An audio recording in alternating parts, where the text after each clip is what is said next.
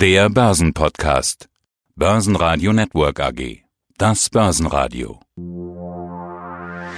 Marktbericht. Razzia bei der deutschen Börse. Bei der Kursentwicklung bin ich ja fast geneigt zu sagen, oh, wer hat den DAX versteckt? Nein, bei der Durchsuchung in den Räumen in Eschborn geht es um Cum-Ex-Deals. Die Aktie geht ans DAX-Ende mit minus 2%. Aus dem Börsenradiostudio B heute Peter Heinrich. Der DAX-Tag begann mit Stillstand. Ab Mittag rollte er nach oben über 11.750 Punkte. Am Ende schließt der DAX bei 11.730 Punkten ein Plus von 0,6% Kollegin Cornelia Frei von der Euwax aus Stuttgart. Ja, absolut. Also die Stimmung definitiv etwas besser, muss man schon sagen. Natürlich, es gab positive Signale aus äh, den USA, also vom Handelskonflikt USA gegen China. Da hat ja sich gestern Donald Trump im Rahmen des G7-Gipfeltreffens geäußert und äh, eben mitgeteilt, dass die Chinesen offensichtlich den Wunsch hegen, die Verhandlungen wieder aufzunehmen und auch er sei ja bereit, wieder an den Verhandlungstisch zurückzukehren. Das hat gestern äh, für gute Laune gesorgt. Die Indizes DAX und Dow konnten wieder zulegen. Heute Morgen haben wir das Ganze dann noch im asiatischen Handel nachvollzogen. Also die Entwicklung hat sich auch dort fortgesetzt. Heute haben wir fast, aber das ist rein zufällig, ein Österreich-Special. Diese Firmen berichten. S-Immo AG verkauft QBC, folgende Mietobergrenze in Berlin. Varimpex, mehr St. Petersburg, Airport City, weniger Disney-Hotels, neue Hotels in Darmstadt.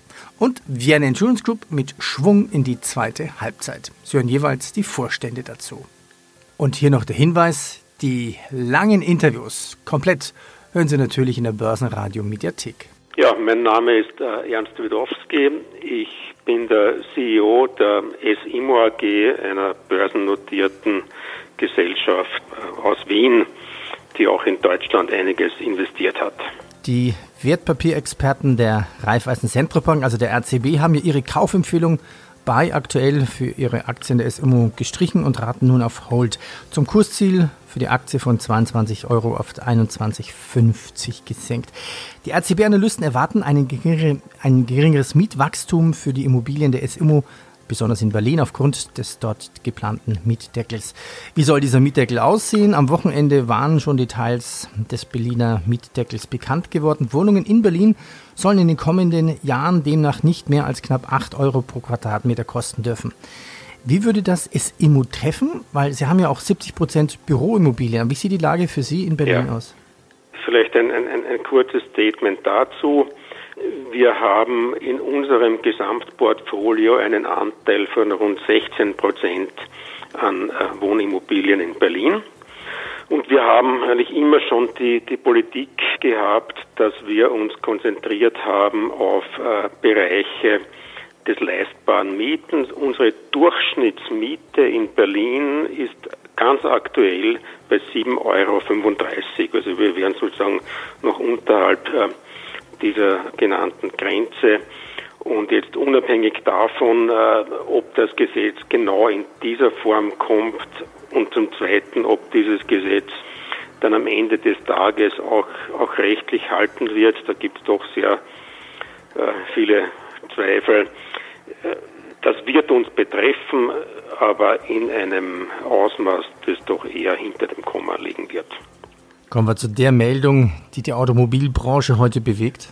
Ja, dann blicken wir natürlich ganz klar auf den Ex-VW-Chef Ferdinand Pirch, der offensichtlich am Sonntagabend gestorben ist. Gestern kam das Ganze erst an, quasi an den Markt, hat erst die Nachrichtenagenturen erreicht und war dann natürlich die Nachricht des Tages äh, schlechthin. Ein streitbarer Geist, aber keine Frage in der Finanzwelt natürlich eine Größe, in der Automobilwelt eine äh, Legende. Er, ist, er soll am Sonntag in einem Restaurant in Rosenheim äh, kollabiert sein und anschließend im Krankenhaus gestorben sein. Man weiß noch nicht, woran er gestorben ist, aber natürlich eine Nachricht, die alle bewegt, denn er war ähm, Vorstandsvorsitzender und anschließend Aufsichtsratsvorsitzender, also eine lange Zeit äh, wirklich die prägende Figur bei äh, Volkswagen und dementsprechend gibt es heute natürlich die ein oder andere Meldung am Markt, so dass der VW Gesamtbetriebsratschef ihn würdigt und auch andere, die hier ähm, ihren Respekt noch einmal zollen. Also das ist natürlich ein Thema, was jetzt die Aktien nicht bewegt,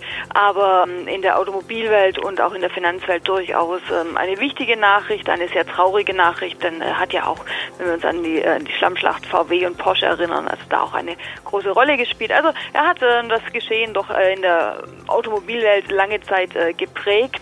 Es gab große Streitereien. Also es gibt eigentlich über ihn sehr viel äh, zu erzählen. Umso überraschender jetzt die Nachricht, die an der Börse, wie gesagt, natürlich diskutiert wird, auf die Kurse aber keinen Einfluss hat. Hallo, ich bin der Franz Jurkovic, ich bin der CEO der Weinpex.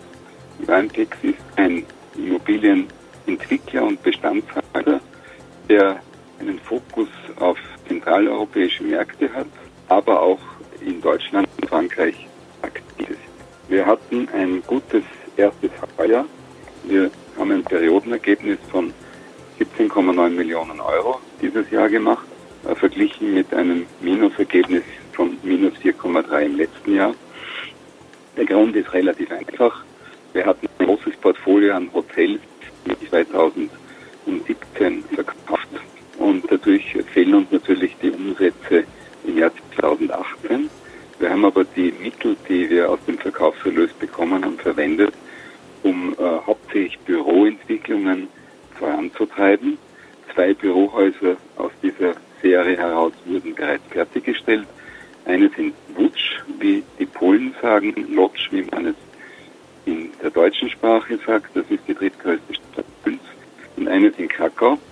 Das in Wutsch wurde im Drittquartal 2018 fertig. Das in Krakau wurde im Ende des Erstquartals 2019 fertig. Das heißt, die Einnahmen und die Mieterlöse daraus werden sich erst jetzt im Zuge des Jahres 2019 sukzessive steigern. Der Vermietungsgrad ist bei beiden Häusern schon über 70 Prozent.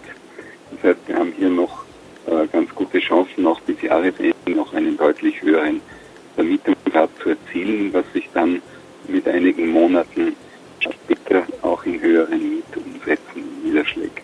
Gehen wir doch mal Ihre Meldungen durch. Also besonders im CE-Raum sind Sie tätig, Hotels, Flughafen, Cities, Büros. Was haben Sie jetzt am St. Petersburger Airport City erworben?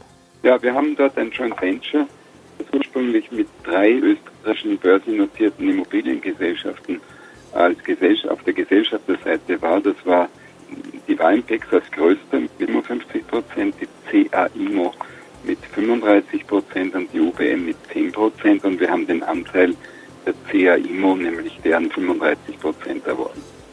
Beyond Meat, jetzt auch bei Tja, auch bald bei KFC. Womöglich wird aus dem Testballon mehr. Aktuell wird in einem Lokal getestet, in Atlanta. Da gibt es die ersten veganen Speisen. Ähm, und wenn das gut läuft, dann soll es bald in den ganzen USA veganes Essen auch bei KFC geben. Also, KFC wird Kunde von Beyond Meat. Ähm, der vegane Hype geht also in die nächste Runde. Das kommt ähm, an der Börse gut an. Die Aktie hat gestern Abend, als das bekannt wurde, schon deutlich zugelegt. Heute geht es weiter weitere rund 3% nach oben. Also da tut sich wieder was. Die Aktie ohnehin eine der spannendsten Aktien in diesem Jahr, muss man ganz klar sagen. Im Mai erst an die Börse gekommen. Das IPO zu 25 Dollar.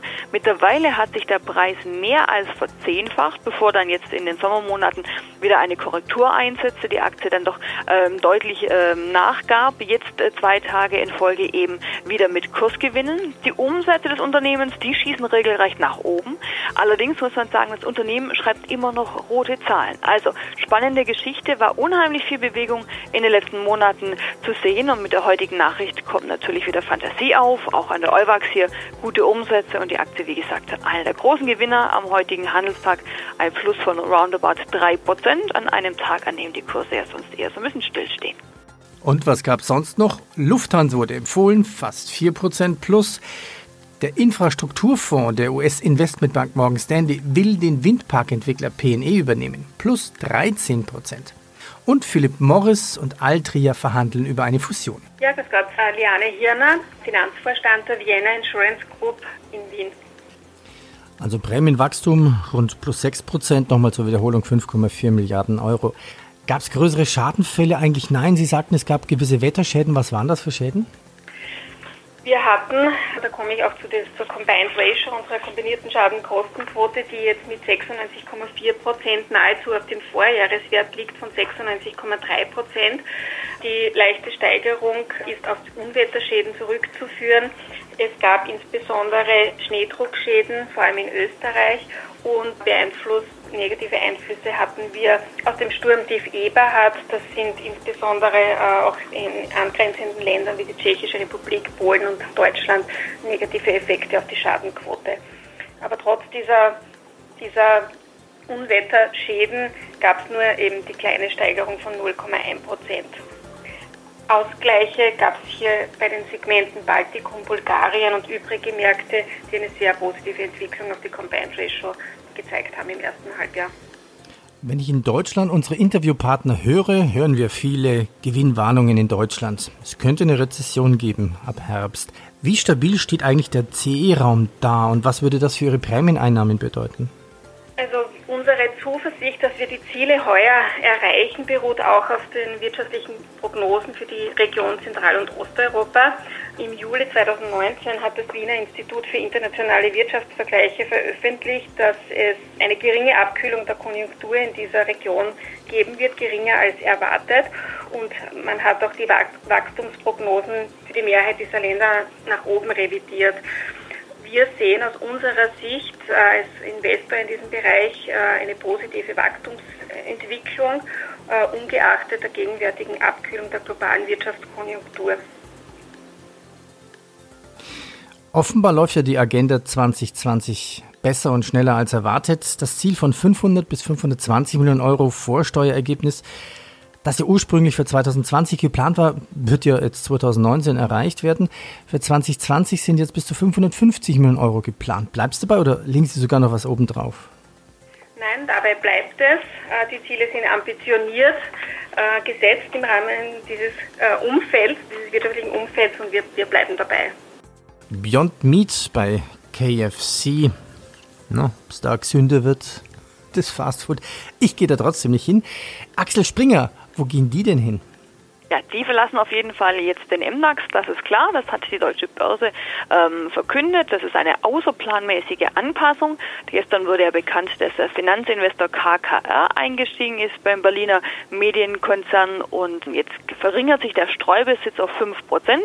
Dementsprechend die Begründung der Deutschen Börse, das reicht nicht mehr, sie müssen den MDAX verlassen, verlassen die zweite Börsenliga, aber da gibt es ein Unternehmen, das sich freut, das jetzt aufrücken darf und das ist der IT-Dienstleister Kencom, der wird dann in den S-DAX, der wird vom S-DAX in die zweite Börsenliga aufsteigen. Also überraschende Nachricht sicherlich für Kencom, aber umso größer vermutlich die Freude, dass es eine Stufe nach oben geht. Im S-DAX wird dann natürlich auch ein Platz frei und den bekommt der Wohnimmobilienentwickler Instone Real Estate Group. Also da tut sich was, außerplanmäßig.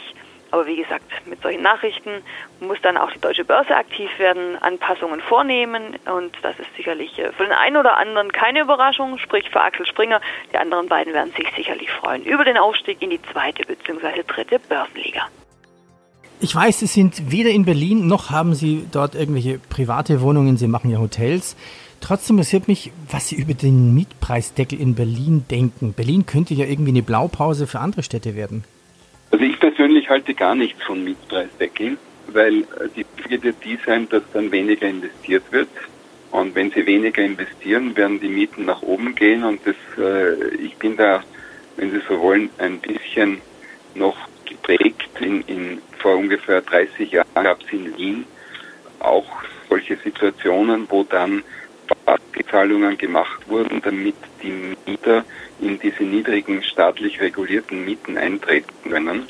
Und ich glaube, das ist nicht das, was wirklich man machen sollte. Ich glaube, man, die öffentliche Hand sollte Sozialwohnungen bauen, sollte Baulandfreimachungen machen, um schneller bauen zu können, Baugenehmigungen vereinfachen, verschiedene Vorschriften, die heute sind, wieder zu überdenken, ob sie auch tatsächlich notwendig sind, damit man schneller bauen kann.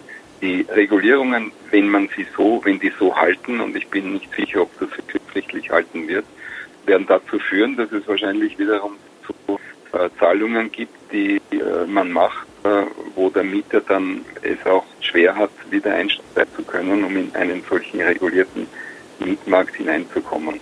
Das, das ist der falsche Weg. Das ist der Weg in, in ein System, das wir, glaube ich, gehofft haben die letzten Jahre, dass wir aus dem herausgewachsen